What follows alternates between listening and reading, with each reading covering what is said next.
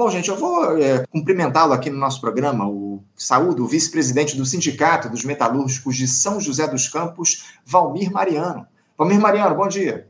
Bom dia, Anderson. Bom dia a todos. Ouvintes, Valmir, quero agradecer a tua presença aqui com a gente para fazer esse eu diálogo. Eu agradeço pelo espaço aí no Faixa Não, é fundamental a gente fazer essa discussão, esse debate aqui com vocês, porque aqui no programa, no Faixa Livre, a gente vem conversando com vocês do Sindicato dos Metalúrgicos já há algum tempo, né, o, Valmir? Quando, desde que estourou essa greve da categoria no último dia 23, contra as demissões arbitrárias aí que foram empreendidas, realizadas pela General Motors. Houve uma enorme mobilização de alguns profissionais, aliás, uma mobilização da categoria, alguns profissionais, inclusive, chegaram a ser presos pelos policiais em um dos atos. A negociação foi muito intensa e na última semana, felizmente, Valmir, depois de 17 dias de intensa luta, vocês conseguiram chegar a um acordo que pôs fim ao movimento paredista. Valmir, além de parabenizar vocês pela coragem em levar à frente essa greve, eu queria saber como é que foi, como é que foi construído esse acordo que acabou com a paralisação. A GM revogou aquelas demissões. O que é que ficou acertado nesse desfecho do movimento, Valmir? Então, depois de todo o processo de movimento que você citou aí, os 17 dias de greve, as atividades, atos na cidade, é, mediação do Ministério do Trabalho, duas reuniões, uma audiência conciliação no TRT, e, e, depois a empresa chamou para uma negociação com os três sindicatos, né? lembrando que São José dos Campos, o sindicato São Caetano do Sul e Mogi das Cruzes também estão juntos, aí a empresa atendeu, acatou a decisão judicial eliminado do, do, do TRT, que mandava suspender todas as emissões, e cancelou todas as emissões. E aí ele fez uma proposta dos trabalhadores de pagar os dias parados de greve, né? Já até já pagou até os oito dias de greve que teve na fábrica. E vai abrir um calendário de negociações agora. Começa a partir de amanhã, temos reuniões com ela amanhã, temos reuniões com ela quinta-feira, e tem na outra segunda, terça-feira, dia 21 também. Três reuniões marcadas, que agora foi canceladas as emissões, mas segundo a empresa, o problema ainda persiste. Segundo ela, ainda tem as pessoas faz parte do plano de reestruturação dela, essas pessoas, ela não precisaria no momento dessas pessoas. Então a gente tem que achar um caminho porque aqui para preservar os empregos, que agora que é o próximo passo, fazer a luta para preservar os empregos. É, inclusive, o, Valmir, é, a gente vai tratar dessa questão da preservação dos empregos, porque havia um acordo que vinha sendo descumprido pela GM com as demissões, né? Um acordo de layoff, a gente vai tratar disso daqui a pouquinho, Valmir. Agora, essa revogação das 800 demissões é, que a GM realizou ao longo desses últimas, dessas últimas semanas, ela se deu por, por ação da própria montadora, por ela reconhecer é, os problemas foram provocados pela mobilização de vocês, ou o Tribunal do Regional do Trabalho ele precisou intervir nesse sentido? Você acha que a, a GM ela atuou por conta própria, por entender o erro que foi essas, é, demitir esses trabalhadores, ou ela essa, essa volta atrás da GM se deu por intervenção efetiva do TRT? Então, é, foi dois fatores importantes. Primeiro, a mobilização. O movimento periodista de 17 dias, três fábricas do estado dela parada. Ela parou de montar carro no estado de São Paulo. Então, isso nunca aconteceu de três plantas ao mesmo tempo dela estar em greve. Foi um, foi um movimento muito forte, não tinha nenhum trabalhador trabalhando, nenhuma das plantas e junto com a decisão judicial. Teve uma decisão que ela tentou caçar e foi derrotada, depois ela tentou caçar no TST, também foi caçada, então ela não teve caminho diante da força da mobilização, que se ela não reintegrasse, ia continuar o movimento. E também a decisão judicial, que ela perdeu nas instâncias que ela tentou reverter, aí ela não teve outro caminho a não se acatar, mas não foi por vontade própria, não, foi porque força do movimento e força das decisões da justiça. É, só a pressão, né? Só a pressão fez com que o AGM, a General Motors, voltasse atrás nessas é, decisões. Agora, o que estava travando esse acordo de sair, ô Valmir? Porque a gente tem acompanhado, como eu te falei aqui, esse movimento de vocês, trabalhadores, já há bastante tempo. Desde o início, a gente conversou aqui com o presidente, o Heller Gonçalves, no programa, tratando dessa, dessa greve. É, que tipo de, de iniciativa a GM vinha adotando para dificultar o acerto com vocês, trabalhadores, pelo fim da greve? Então, desde o início da greve, a empresa não mostrou momento algum é, passivo de negociação. Nós tentamos, em vários fóruns que nós fomos, para cancelar as emissões e abrir um processo de negociação. Ela negou isso na, nas duas vezes que nós fomos na mediação no Ministério do Trabalho em São Paulo. Ela negou isso na audiência de conciliação em Campinas. E em reuniões que tivemos com os três sindicatos, também ela não aceitou cancelar as emissões e abrir um, negociações. Só agora, então, depois de ela perder na, as ações, aí, as liminares, ela não conseguiu caçar e também a, ela viu que a greve ia continuar, ela recuou e suspendeu as emissões, e agora sim vai entrar um processo de negociação. Ô, Valmir, eu tenho algumas participações aqui dos nossos ouvintes, algumas perguntas, alguns questionamentos, algumas é, constatações. Eu queria trazer aqui algumas dessas mensagens para a gente. O Alexandre da Silva, ele diz aqui, esses trabalhadores serão demitidos mais cedo ou mais tarde. A crise é orgânica. A curto prazo, a curto prazo é preciso lutar por jornadas de trabalho menor, sem dúvida nenhuma. Essa é uma necessidade. Agora, em relação a esse acordo, o Alexandre diz aqui que mais cedo ou mais tarde esses trabalhadores vão ser demitidos. É uma luta de vocês, como você colocou aqui para a gente, é a manutenção desses empregos. Havia um acordo de layoff com a AGM, é, que foi é, é, acertado no ano passado e já está afirmado aí, com estabilidade desses trabalhadores até maio do ano que vem, se eu não estou enganado. Esse acordo está mantido, o, o Valmir? Os empregos estão garantidos até maio do ano que vem ou houve algum tipo de mudança nesse acordo de layoff? Não, não, não houve mudanças não. É boa até a, colocação do Alexandre, porque no Brasil, infelizmente, nós, o trabalhador não tem estabilidade de emprego. Não tem, infelizmente, é sempre a luta, a resistência, que a gente consegue manter os empregos. Só que aqui nós temos um acordo de layoff em vigor, inclusive as decisões liminares foi baseado no acordo que a empresa não poderia demitir até 3 de maio de 2024. Então, o acordo está valendo, não foi, não foi tirado fora e está valendo. E agora sim, a gente vai entrar no processo de negociação com a empresa para achar caminho. Se você é PDV, se é off, o que, que tem? E a luta continua. Cada dia uma luta diferente para manter, manter os empregos, não só da GM, isso é o, é o trabalhador brasileiro inteiro faz uma luta diária para manter seus empregos. É, não tenha dúvida, não tenha dúvida. A gente acompanha aqui o diálogo, a gente faz o diálogo com outras categorias, outros sindicatos. É uma luta diária que vocês trabalhadores têm colocado, ainda mais nesse cenário de precarização que existe aqui no nosso país, né, com a reforma trabalhista, a contra-reforma trabalhista que foi aprovada lá na gestão golpista do Michel Temer, a gente luta aqui pela revogação desse texto nefasto que provocou uma série de perdas para os trabalhadores do nosso país. Lamentavelmente, não é o que a gente tem observado. Fala-se aí da possibilidade até de uma revisão da reforma. O, o ministro né, da Previdência, o próprio Carlos Lupe, fala nessa possibilidade de se revisar a reforma trabalhista, eu, sinceramente, tenho lá minhas dúvidas a respeito dessa questão, ainda mais por conta da, da, do discurso do governo Lula. Né? Havia essa promessa de se revogar a contrarreforma trabalhista durante a campanha eleitoral, o Lula colocou essa questão, mas acabou voltando atrás por conta da pressão do alto eh, da alta burguesia aqui no nosso país, os grandes empresários, enfim. Agora, voltando a falar a respeito dessa questão relativa aí à mobilização de vocês no, em São José dos Campos, ou Valmira, as negociações, elas evidentemente não se encerraram com o fim da greve. É, que tipo de diálogo vocês vão manter com a direção da GM ao longo dos próximos tempos? Ainda falta algum tipo de definição é, com a empresa para que se dê um acordo efetivo de vocês, sindicatos?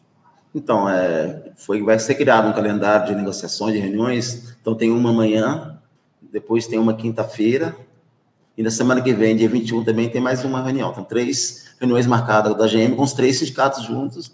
E agora o desafio é manter os empregos. Então, agora era para nós pedimos, cancela as demissões e vamos sentar para achar caminho, porque não tem essas emissões para que os empregos sejam preservados. Então, a partir da frente, essas três reuniões que vai ter é para isso. Se não der, a gente marca mais. Mas agora é um processo de negociação. Três reuniões aí, então, que vão se dar ao longo dos próximos dias para tentar manter esses empregos para além do mês de maio do ano que vem, né? Sim, Porque até sim, os empregos estão garantidos por conta desse acordo de layoff que a gente já tratou aqui. Eu tenho um questionamento de um outro espectador nosso, o Inaldo Martins, ele diz aqui, ó, é, bom dia, Valmir. Há uma criminalização do movimento sindical aí em São José dos Campos? Pergunta do Inaldo para você, Valmir.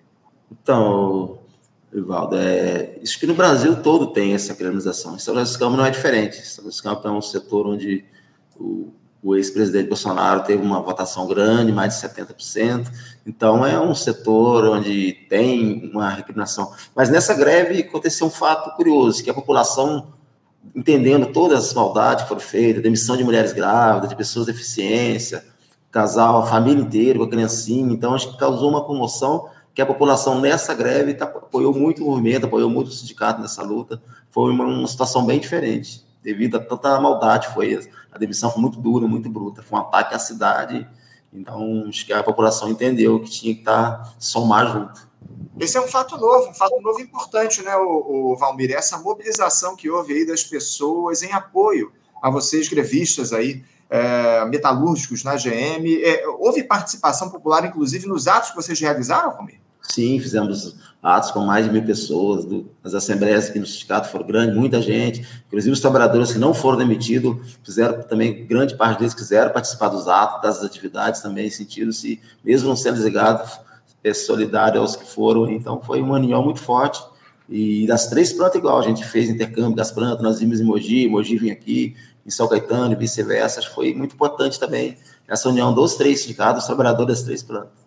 Não, é, é, muito importante a gente fazer esse, essa, é, trazer essa informação aqui da mobilização da população em torno da reivindicação dos trabalhadores aí, dos metalúrgicos em São José dos Campos. Como é que anda o movimento sindical propriamente dito aí é, no interior de São Paulo, o, o, o, o Valmir? Porque a gente trata com muitas entidades aqui, do, é, muitos sindicatos do serviço público, da iniciativa privada também, enfim, a gente faz o diálogo muito perto e a gente tem percebido, eu, eu te confesso, uma, uma desmobilização dos trabalhadores ao longo desses últimos anos aqui no nosso país. Não dá para negar que essa contra-reforma trabalhista foi muito prejudicial também nesse sentido da mobilização dos trabalhadores. Muitos direitos foram, é, foram retirados, é, inclusive dos próprios sindicatos, foram desmontados por conta desse texto da contra-reforma. Como é que anda efetivamente a unidade, a sindicalização aí é, entre os trabalhadores em São José dos Campos, Valmir?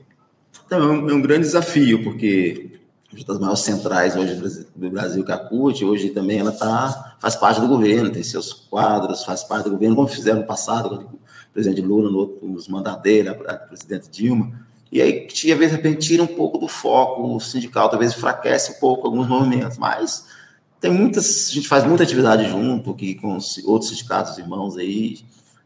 Vale Paraíba é uma região ainda muito forte sindicalmente, ainda muita ação sindical aqui no Vale Paraíba.